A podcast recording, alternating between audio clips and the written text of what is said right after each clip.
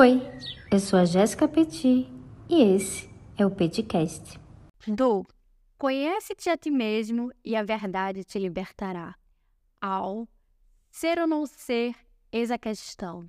E no episódio de hoje do Petcast, a gente vai responder um conceito tão importante, sobretudo na jornada individual e também coletiva de cada um, que é o que é a identidade. No episódio anterior, nós falamos sobre a manipulação.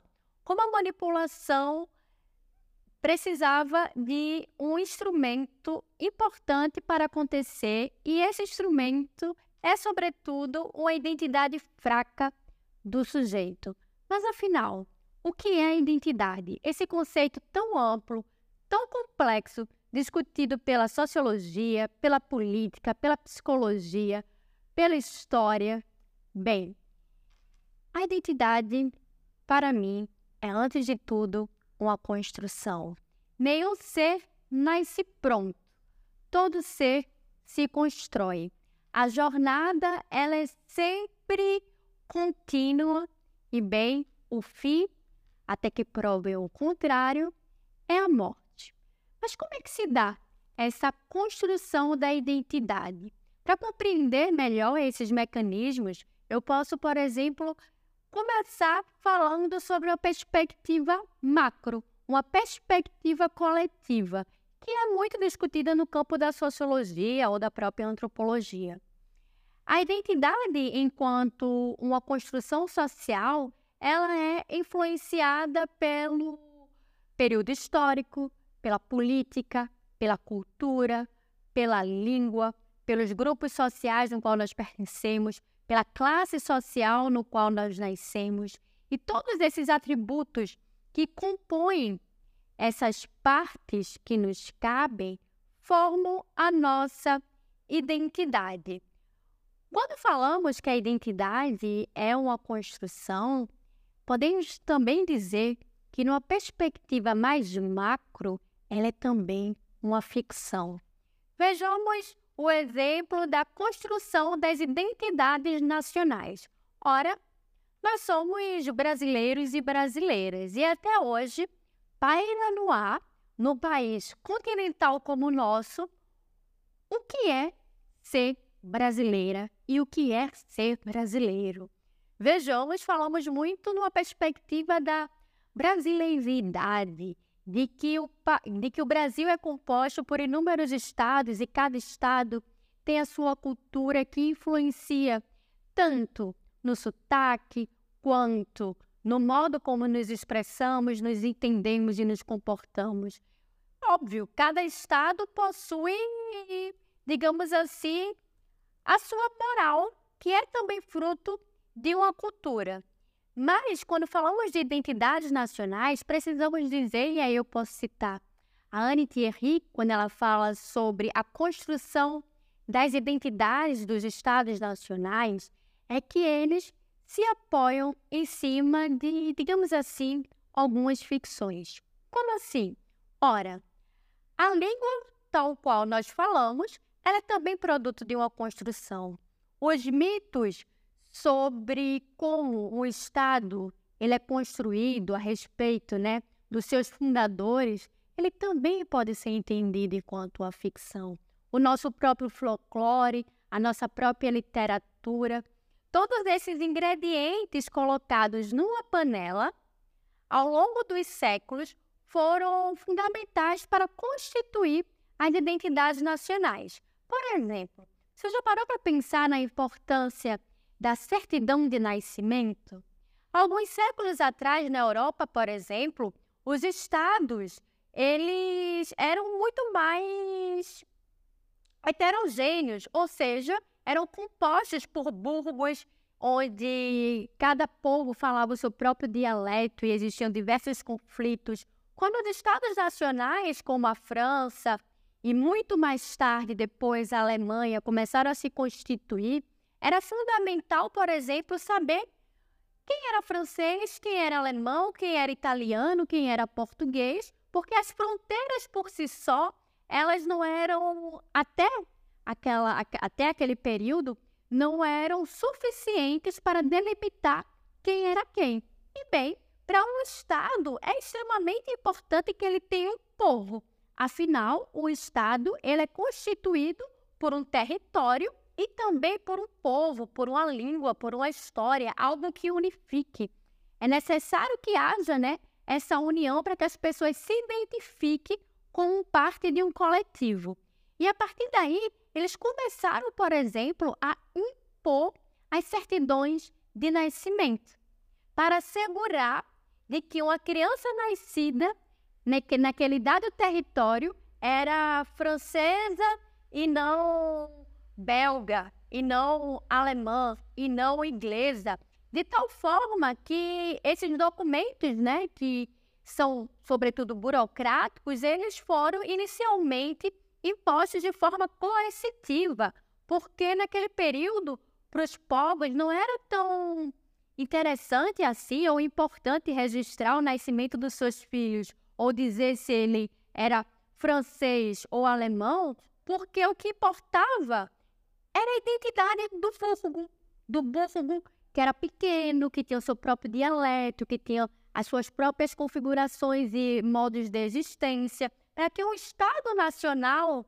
pudesse nascer com uma bandeira, com um hino, com uma língua, com costumes, com a moral, com tudo aquilo que constitui o modo como nós os entendemos, enquanto sujeitos nacionais também, essa identidade ela foi construída e politicamente imposta, muitas vezes de forma coercitiva. Não é à toa que quando a gente vai estudar a história das colonizações e da guerra, né, seja a Primeira Guerra Mundial, a Segunda Guerra Mundial, ou de diversas formas de imperialismo, uma das formas de um povo dominar o outro é a partir da imposição de uma identidade, de uma língua, de uma cultura, porque a partir do aumento né, do contingente de pessoas que fazem parte de um todo, que se identificam com a bandeira, que se identificam com a nação, que se identificam com um conjunto de regras impostas, que a gente tem, gente, venhamos e convenhamos, um grande exército de pessoas dispostas a lutar por uma determinada causa. Então a gente precisa unificar um grupo de pessoas, atribuindo a elas uma identidade comum para que elas se enxerguem enquanto semelhantes e a partir dessas semelhanças elas estejam dispostas a defender uma bandeira. E esse mesmo método né, de construção de identidades também foram utilizados por partidos políticos ao longo da história. Por exemplo, falamos sobre a identidade nacional, mas esses instrumentos de construção de identidade foram também utilizados pela antiga União Soviética na construção do ideal do Partido Socialista, onde precisa se apoiar em cima de figuras que representam os fundadores, de um hino, de uma narrativa, de uma causa comum, de uma bandeira, de, de, de, de um conjunto de regras, porque tudo isso, é, todos esses instrumentos impostos a um grupo que forma-se um coletivo.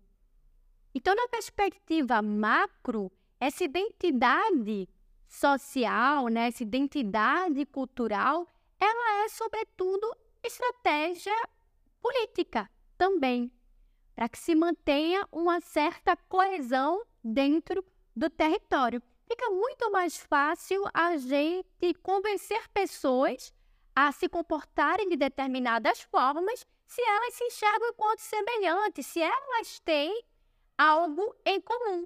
E esse algo em comum, na perspectiva macro, será a língua, os valores, os costumes, os hinos, as, as festas nacionais, por exemplo, a festa da independência, todas essas festas que reforçam a nossa identidade nacional, que é cultural, são fundamentais para criar em nós esse sentimento de coletividade. A gente percebe também isso com muita ênfase nas Olimpíadas, né? na Copa do Mundo, quando nós colocamos a bandeira ou a camisa do nosso país, né, ou do nosso time, como a necessidade de nos sentirmos parte de um grupo se torna muito mais evidente. Essa é a perspectiva macro da construção de uma identidade. Quando vamos falar na perspectiva mais micro, como por exemplo a identidade social ou a identidade virtual. Existe um sociólogo que eu gosto bastante que se debruçou sobre essa temática acerca da identidade, que é o Goffman. O Goffman ele vai falar tanto de uma identidade social quanto de uma identidade virtual. Qual é a diferença entre ambas? Bem, a identidade virtual são aquelas características que o sujeito, que o indivíduo possui e que nos permite identificá-lo imediatamente. Por exemplo, quando se vê né, que eu estou aqui vestida de vestido, com um brinco, com o cabelo arrumado, a pessoa vai olhar para mim e a identidade virtual que ela vai perceber é, bem, ela é uma mulher, ela é magra, ela tem a estatura tal, pela cor da pele, né? Suponhamos que ela seja brasileira, já que os seus traços, né, se assemelham ao do povo brasileiro, etc e tal. Então, essas características que são visíveis a olho nu e que nos possibilitam ler uma pessoa e ter um certo preconceito, digamos assim, sobre quem ela é, é o que podemos chamar de identidade virtual. A identidade social para o Goffman vai ser esse atributo né, da, da, identidade virtual, daquilo que eu e do modo como eu me represento socialmente, como eu sou lida socialmente, mas também todos os atributos que compõem a pessoa que eu sou e que uma pessoa desconhecida na rua não vai conseguir saber imediatamente antes de me conhecer. Então, quando você me vê na rua, você pode ter um certo preconceito, digamos assim, no sentido de preconceito mesmo, sobre o que eu gosto ou o que eu não gosto, mas você não vai conseguir saber se eu prefiro música clássica ou MPB, ou se eu prefiro comida brasileira ou comida japonesa. Todos esses atributos né, da, que compõem a nossa identidade, eles vão ser entendidos pelo Goffman como a identidade social, que, né, que a gente precisa de um certo tempo para poder classificar ou entender ou conhecer melhor quem é aquele indivíduo. No entanto, quando nós falamos também nessa perspectiva macro de identidade social, é importante saber também que aquilo que nós somos é extremamente influenciado por todos esses fatores que eu falei anteriormente. Quando o oráculo de Delfos fala assim, conhece-te a ti mesmo, né? Ou quando Nietzsche nos convida para dizer torna-te quem tu és, o que é que esses, né, filósofos e pensadores estavam falando? O conceito de identidade, ele está muito atrelado também a um outro conceito importante, que é o conceito de liberdade. Por que é que conhecer a mim mesma me possibilitaria conhecer o universo e os deuses, não? ou me possibilitaria perceber a verdade se revelando bem à minha frente? Ora, o Spinoza, quando vai falar sobre liberdade, ele vai dizer que um dos caminhos para que nós nos tornemos de fato livres é conhecer a causa dos nossos afetos, ou seja, o que nos influencia a agir como nós agimos. O que é que, durante toda essa minha trajetória de vida, influenciou para que eu, hoje, reproduza os comportamentos que eu reproduzo, me alimente da forma como eu me alimento, ou escute aquilo que eu escuto. Um certo equívoco, né? Um senso comum das pessoas que acham que conhecer a si mesmo é como fazer um mergulho e encontrar um baú secreto que contenha as informações daquilo que somos. Mas, na verdade, O ser humano é uma eterna construção. Nós, quando não sabemos sobre isso, corremos o risco de sermos construções externas a nós. Quando nós somos apenas reprodutores dos valores, das normas, da moral social e do grupo no qual nós pertencemos, significa que nós somos de fato alienadas da nossa própria existência porque não temos consciência sobre o que nos motiva a agir. Para conhecer a si mesma de verdade, é interessante que a gente investigue de fato como a nossa história de vida, desde a nossa socialização primária, né, no, no, no nosso núcleo familiar, na história, como todos os eventos que nos aconteceram influenciaram naquilo que nós somos. Uma vez que a gente consegue entender, nossa, eu, eu fico muito estressada quando eu recebo uma crítica. Bem, esse meu comportamento de estresse quando eu recebo uma crítica não é produto do acaso. Tem algo, certamente, na minha história que fez com que essa relação entre crítica e estresse se estabelecesse de tal ponto que passasse a fazer parte do meu comportamento. O meu comportamento é também uma expressão daquilo que eu sou. Conhecer a nós mesmas significa saber por que agimos como agimos. Qual é a causa dos nossos afetos, se não entender como as coisas que nos acontecem influenciam no nosso comportamento, visto que a expressão máxima da nossa identidade é exatamente essa, o modo como agimos. Quando nós falamos que a maioria das pessoas vive uma vida inconsciente, significa dizer que a maioria das pessoas não sabem por que elas agem como elas agem.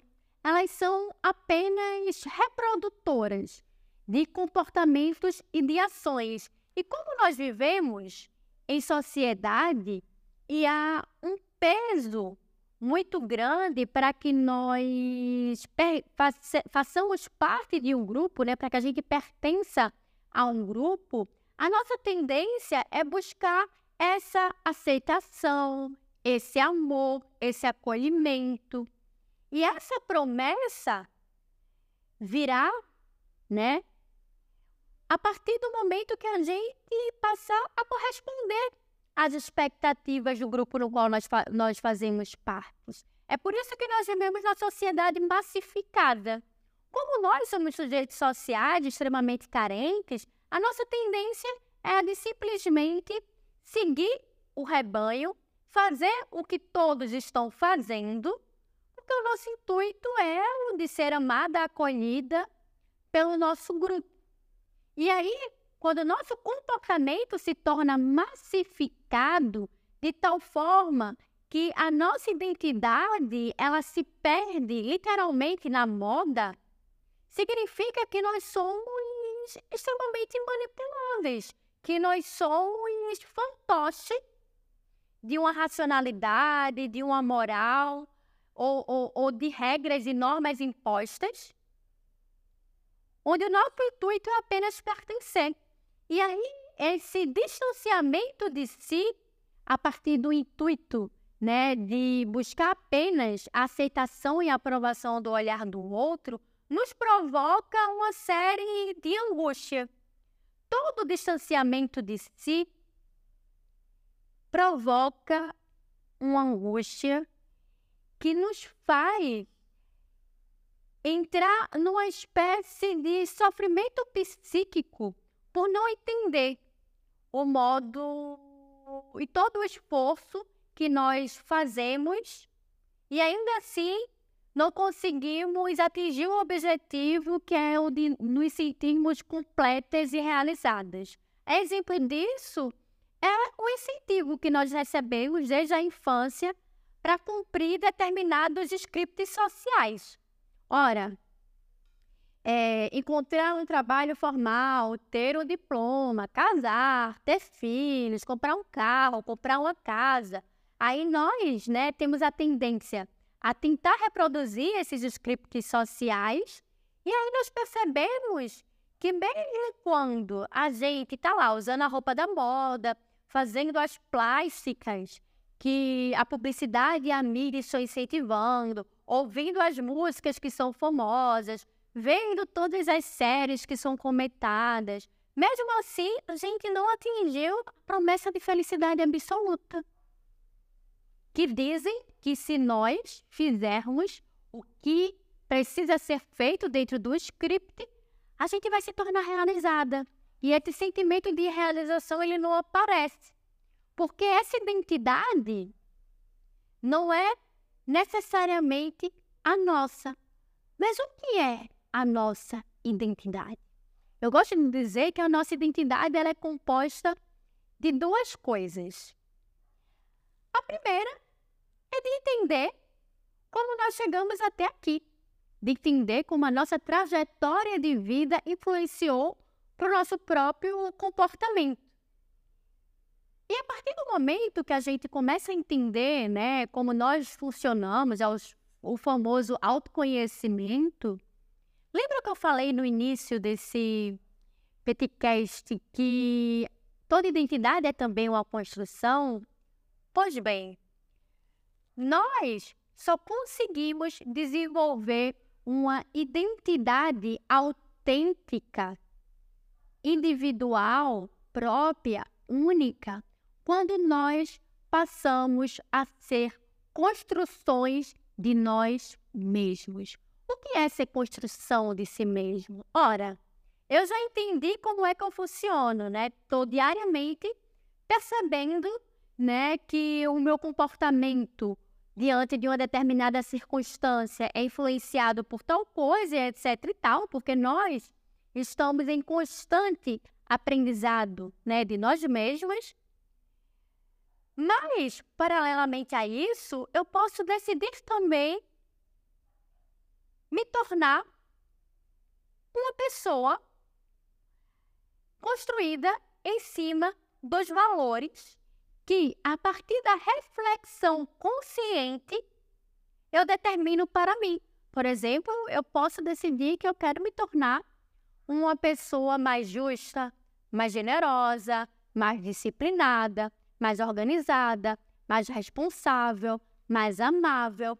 Bem, para me tornar tudo isso, eu preciso também me construir diariamente. E essa construção de si é uma relação dialética entre o poder de um hábito que foi construído ao longo da história e que determinou a nossa identidade versus o poder de um novo hábito que eu escolhi conscientemente para mim. Eu me torno eu mesma quando eu sou capaz de utilizar a minha própria consciência para escolher como eu quero dar sentido à minha existência. O sentido que eu atribuo à minha existência é o que vai possibilitar que eu construa uma identidade autêntica, uma identidade que me leve a me diferenciar de toda a massa. E aí, nesse processo de diferenciação de toda a massa, a gente pode correr o risco de sermos expulsa do paraíso. Toda pessoa que é muito autêntica e que decide viver de forma livre, respeitando os seus próprios valores e a sua própria consciência, tem a tendência a ser expulsa de um determinado grupo. A gente paga né, um preço caro por ser quem desejamos nos tornar, mas há sempre uma doçura e uma amargura em ser quem se é. Termino esse podcast com um convite, um convite para que todas vocês que me escutam desejem tornar construções de si mesmos, porque esse é o único caminho autêntico para alcançar a tão sonhada liberdade.